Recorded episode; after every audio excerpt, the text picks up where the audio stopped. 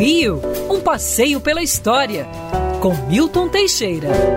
Amigo ouvinte, no dia 25 de janeiro de 1554, era fundada pelo padre Manuel da Nóbrega, tendo como seu companheiro José de Anchieta, a vila de São Paulo de Piratininga. Uh, havia uma disputa muito grande de quem controlaria o tráfico de escravos indígenas no Brasil. Os bandeirantes portugueses estavam levando a melhor. Os padres jesuítas queriam proteger os índios, evitando que eles fossem escravizados. Entraram em acordo com o cacique Tibiriçá e organizaram uma grande expedição ao interior do Brasil. Chegando no Planalto de Piratininga, acharam o local aprazível, é, possuidor de bons rios, com terras aráveis à volta, e fundaram a Vila de São Paulo, já que a capela ficou pronta exatamente a 25 de janeiro de 1554, é dia que São Paulo recuperou a visão. Essa capelinha, muito reconstruída, ainda existe no chamado Pátio do Colégio. Hoje, São Paulo é a sexta maior cidade do planeta Terra, gigantesca, uma grande megalópole que por si só seria um país e pouca gente sabe,